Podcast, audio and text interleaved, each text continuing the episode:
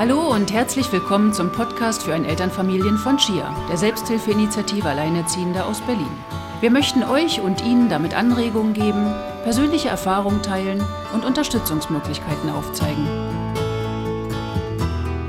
Diese Podcast-Folge richtet sich an Single-Schwangere. Das heißt an Frauen, die davon ausgehen, dass sie alleinerziehend sein werden und das aus den unterschiedlichsten Gründen.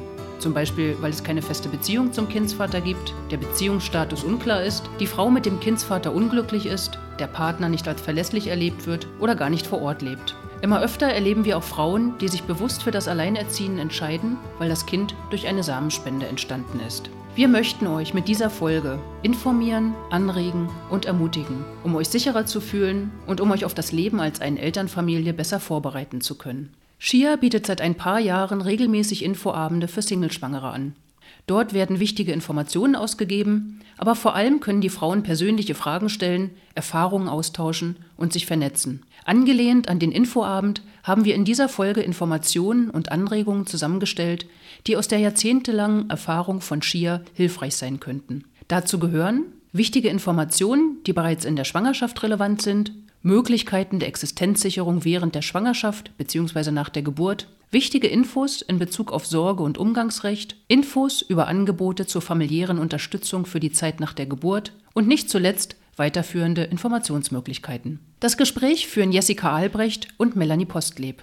Beide sind zum Zeitpunkt des Gesprächs Mitarbeiterin bei SCHIA. Ja, hallo, ich bin Jessica Albrecht. Ich bin Diplom-Sozialarbeiterin und Sozialpädagogin arbeite seit Anfang 2019 bei SCHIA in der Sozialberatung.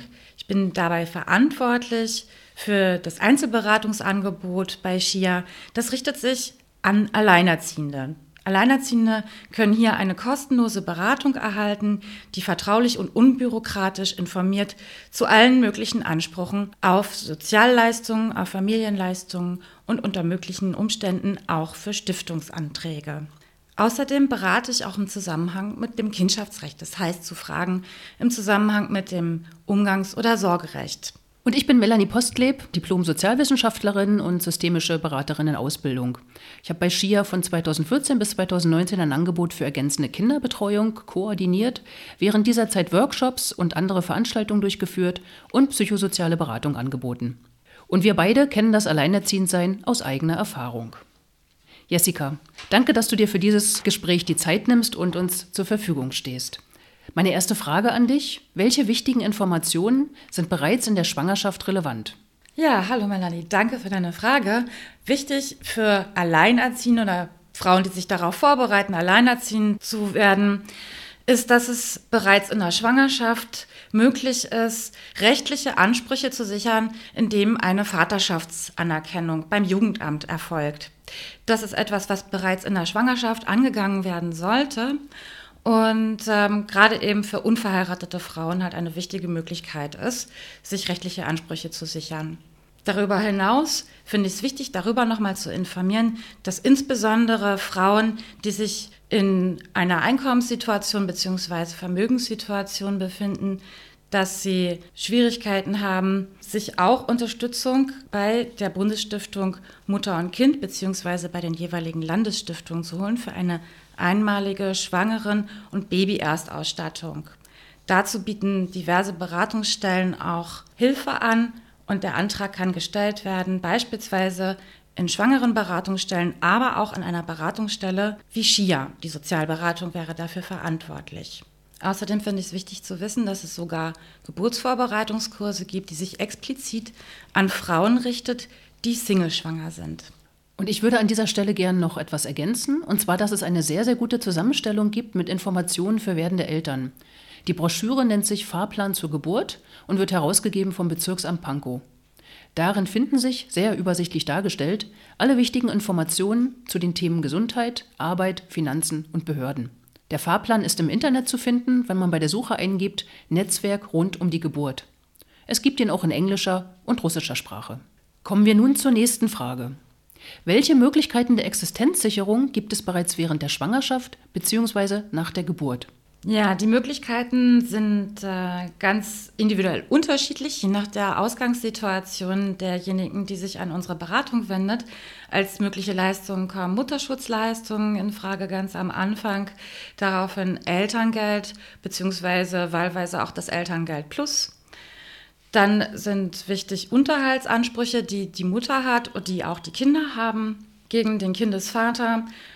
Bei Schwierigkeiten gibt es in dem Feld auch noch den Unterhaltsvorschuss, der über das Jugendamt beantragt werden kann. Und sofern Bedürftigkeit vorliegt in der Einkommens- und Vermögenssituation, kommen auch noch andere Leistungen in Betracht, wie beispielsweise vom Jobcenter oder wahlweise beim Wohnungsamt das Wohngeld oder bei der Familienkasse das, der Kinderzuschlag.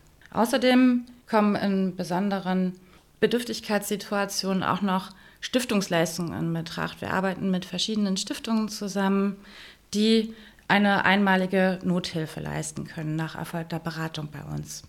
Wichtig ist auch noch zu wissen, dass der Umgang bzw. die aktuelle Umgangsregelung zwischen den Eltern aufgeteilt auch Auswirkungen darauf hat, welche Leistungen beansprucht werden können und in welchem Ausmaß. Teilweise werden die Leistungen aufeinander angerechnet. Dazu gebe ich auch Informationen im persönlichen Beratungsgespräch. Und grundsätzlich ist es für Alleinerziehende wichtig, die erwerbstätig sind, beim Finanzamt die Steuerklasse 2 zu wählen. Dafür wird ein Antrag gestellt und dann wird gleichzeitig auch schon berücksichtigt, dass Alleinerziehende eine geringere Steuerbelastung im laufenden Jahr haben. Gut, nun ein weiteres Thema. Viele Schwangere sind sich unsicher, welche Rechte sie haben und welche Rechte der Vater. Was sollten sie wissen in Bezug auf Sorge- und Umgangsrecht? Ja, zunächst einmal ist wichtig zu sehen, dass das Familienrecht uns einen rechtlichen Rahmen gibt für das Sorgerecht und auch das Umgangsrecht. Voraussetzung dafür ist, dass die rechtliche Vaterschaft festgestellt ist im Wege einer Vaterschaftsanerkennung oder auch im äh, Wege einer gerichtlichen Vaterschaftsfeststellung. Das ist erstmal die Grundlage dafür, dass die Unterhaltsansprüche bestehen gegenseitige Unterhaltsansprüche zwischen Kindesvater und Kind, aber damit ist natürlich auch ein Umgangsrecht verbunden und es gibt eigentlich nur grobe Orientierung. Umgangsvereinbarungen sind immer individuell unterschiedlich. Es gibt kein Modell, was für jede Familie generell passend ist. Und die Eltern sind dazu angehalten, sich ihrer Situation entsprechend passend auf eine Umgangsvereinbarung zu einigen. Bei uns, bei SCHIA, gibt es auch verschiedene Veranstaltungsformate, die genau zu diesen Themen informieren. Wir haben das Forum Umgangsrecht und wir haben das Forum Sorgerecht, wo Alleinerziehende sich austauschen können, mit ihren Fragen auch rechtlichen Rat bekommen von einer erfahrenen Familienrechtsanwältin. Zudem haben wir auch Veranstaltungen, die genau zu diesem Thema Leistungen des Jugendamtes, das heißt eine Beistandschaft, die über das Jugendamt eingerichtet werden kann für die Durchsetzung von Unterhaltsansprüchen oder auch im Falle, dass kein Unterhalt gezahlt werden kann, auch die Möglichkeit Unterhaltsvorschuss. Kommen wir nun zu Angeboten der familiären Unterstützung und Entlastung für die Zeit nach der Geburt. Da möchte ich zunächst einmal die Möglichkeit einer Haushaltshilfe nennen. Wenn eine Weiterführung des Haushalts nicht möglich ist, zum Beispiel bei gesundheitlichen Problemen, und auch keine andere im Haushalt lebende Person den Haushalt weiterführen kann, ist es möglich, bei der Krankenkasse eine Haushaltshilfe zu beantragen. Die Leistung muss selbst beantragt werden. Ein ärztliches Attest oder eine Bescheinigung der Hebamme sind förderlich. Bei einer Ablehnung des Antrags kann man ihn nochmals beim Jugendamt stellen.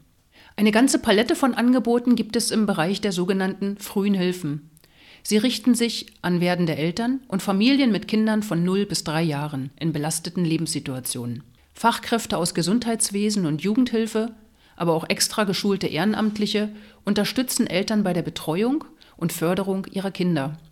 Sie stärken die Eltern im Umgang mit ihrem Säugling oder Kleinkind und beim Aufbau einer stabilen Eltern-Kind-Bindung. Konkrete Angebote in Berlin sind, ich zähle sie einfach mal auf, Babylotsen, Familienhebammen, aufsuchende Elternhilfe, Welcome, Goldwert, Bärenstark, Start ins Leben, Angebotslotse und eine sozialmedizinische Begleitung. Außerdem halten Nachbarschafts- und Familienzentren zahlreiche Kurs- und Beratungsangebote bereit. Und in jedem Berliner Bezirk bieten Erziehungs- und Familienberatungsstellen kostenlose Beratung an. Unterstützung und Entlastung können Familien auch durch Patenschaften erfahren. In Berlin gibt es eine Vielfalt an Anbietern von Patenschaftsprogrammen. Der größte ist der Großelterndienst, der seit über 30 Jahren sogenannte Wunschgroßeltern vermittelt.